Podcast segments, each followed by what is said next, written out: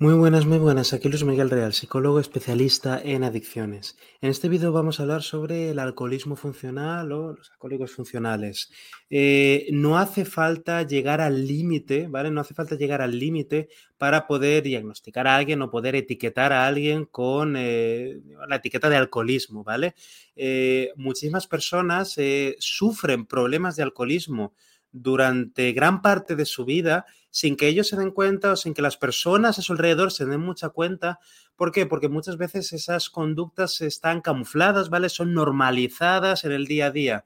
Eh, hay personas con las que he trabajado en terapia que me han contado lo difícil que les es dejar de beber porque en su contexto, su entorno, la gran mayoría de la gente bebe casi tanto o más que ellos, casi tanto o más que ellos. Muchas personas con las que he trabajado en terapia me han comentado que es que sus parejas también beben, sus amigos de toda la vida beben también muchísimo y claro, eh, ciertas conductas, eh, ciertas dinámicas, hábitos de, consumo agudo de alcohol han pasado desapercibidas, se han normalizado a lo largo de la vida. Em, claro, personas que se encuentran que están bebiendo diariamente eh, o en todas las comidas o en todas las cenas o cada vez que empiezan a beber eh, nunca se cae una copa sino que beben varias, etcétera. Eh, no hace falta que una persona esté bebiéndose, yo que sé, dos botellas de whisky al día para poder considerarla eh, que tiene un problema de alcoholismo, ¿vale? Hay personas que ya están experimentando problemas de alcoholismo, pero están en una de las, ¿cómo decirlo?, fases tempranas, ¿vale? Están en alguna de las fases tempranas, están teniendo episodios de consumo agudo o descontrolado, sobre todo los fines de semana, eh, dinámicas del tipo fin de semana tengo que beber. No puedo imaginarme un fin de semana sin beber alcohol. No puedo imaginarme pasármelo bien sin beber alcohol. No puedo imaginarme pasar tiempo con mis amigos sin beber alcohol. Es decir, el alcohol como una parte inalterable de, otros ámbitos de la vida, ¿vale? De su vida de ocio, etcétera, etcétera.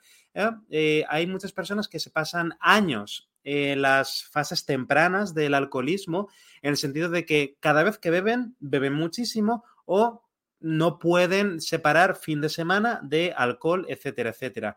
Luego van pasando los años, van pasando los años, la persona, por supuesto, es relativamente funcional, a lo mejor no suele beber entre semana todavía, todavía. Eh, el consumo de alcohol no le ha perjudicado su carrera profesional ni académica, más allá de la resaca de los domingos o de los lunes, eh, incluso, pero la persona va desarrollando tolerancia, va desarrollando tolerancia, cada vez va viendo más, llega un punto que rompe esa, esa digamos, ese límite, ¿no? Ese límite de bebo alcohol solamente los fines de semana y en ambiente de fiesta, entre comillas. Ya nos encontramos con personas que utilizarán cualquier tipo de excusa para meterse una copa, ¿vale? Cualquier tipo de excusa de he tenido un mal día, aunque sea miércoles, voy a beber. He tenido un buen día, aunque sea miércoles, voy a beber. Eh, mm, tengo ganas de socializar, quiero quedar con no sé quién, aunque sea pues martes o lunes, tal, pues vamos a ver por el simple hecho de quedar con alguien.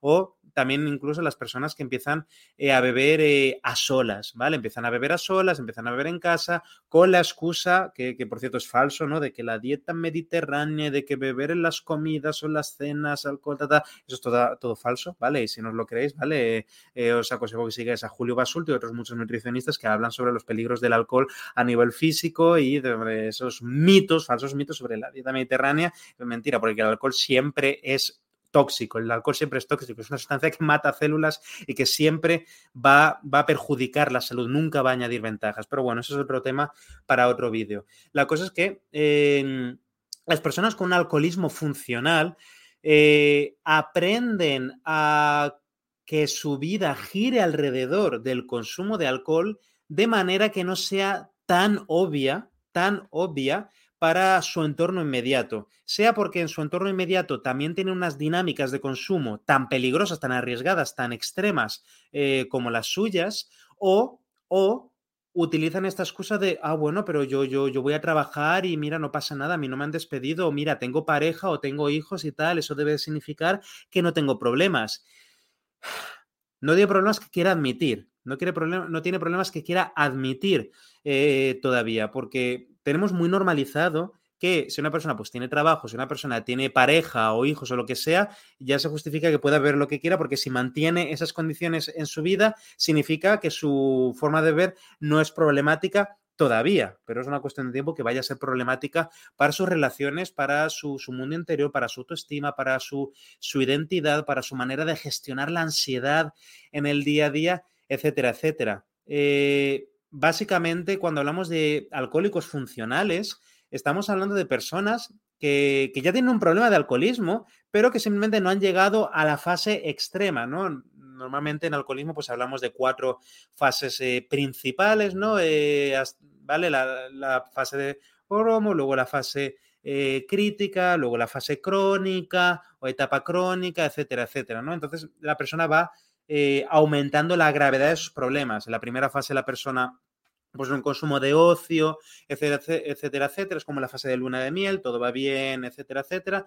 Luego en la segunda fase ya empieza a escalar el consumo, empieza a desarrollar cierta tolerancia, empieza a generalizar el consumo, empieza a aumentarlo, empieza a beber más a menudo, en mayores cantidades. Luego en la fase crítica ya nos encontramos con síntomas de síndrome de abstinencia, ya notamos que se encuentra mal cuando no bebe, si no físicamente, al menos también eh, psicológicamente eh, etcétera, etcétera, el consumo de alcohol ya empieza a afectar directamente a diferentes ámbitos de su vida eh, y a la persona ya le cuesta ocultarlo, ya se vuelve relativamente obvio para las personas alrededor y después en la fase crónica, ¿vale? Ya es la, más peligrosa de todas, ya nos encontramos con personas que están en un consumo de alcohol tan alto que, su vida eh, está en peligro constante, tienen un riesgo de sobredosis alto y frecuente eh, y ahí pues pueden necesitar ser internados, eh, necesitar eh, psicofármacos y bueno, es bastante más,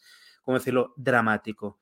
Entonces, en las tres fases anteriores, todas las personas que están ahí pueden ser ya perfectamente alcohólicos funcionales, ¿vale? Pueden ser perfectamente alcohólicos funcionales. Un alcohólico funcional es simplemente una persona que está teniendo, que está teniendo dependencia por el alcohol, pero que ha, conseguido que no sea suficientemente obvio. No que no le esté dando problemas, le está dando problemas, tanto de, salud seguro que le está dando problemas, y luego a nivel psicológico, a nivel de autoestima, a nivel de ansiedad, a nivel de relaciones, probablemente le está dando problemas, pero la persona no se está atreviendo a admitirlo. La persona ha empezado a, ha conseguido construir una especie de muro, ¿no? Una, una coraza eh, para, mm, para, no mirar directamente a esos problemas y van creciendo, van creciendo, van creciendo y llega un momento que no se puede ocultar el elefante en la habitación. Ahí es cuando hablamos de eh, que la persona ha tocado fondo, ha llegado a su límite, etcétera, etcétera.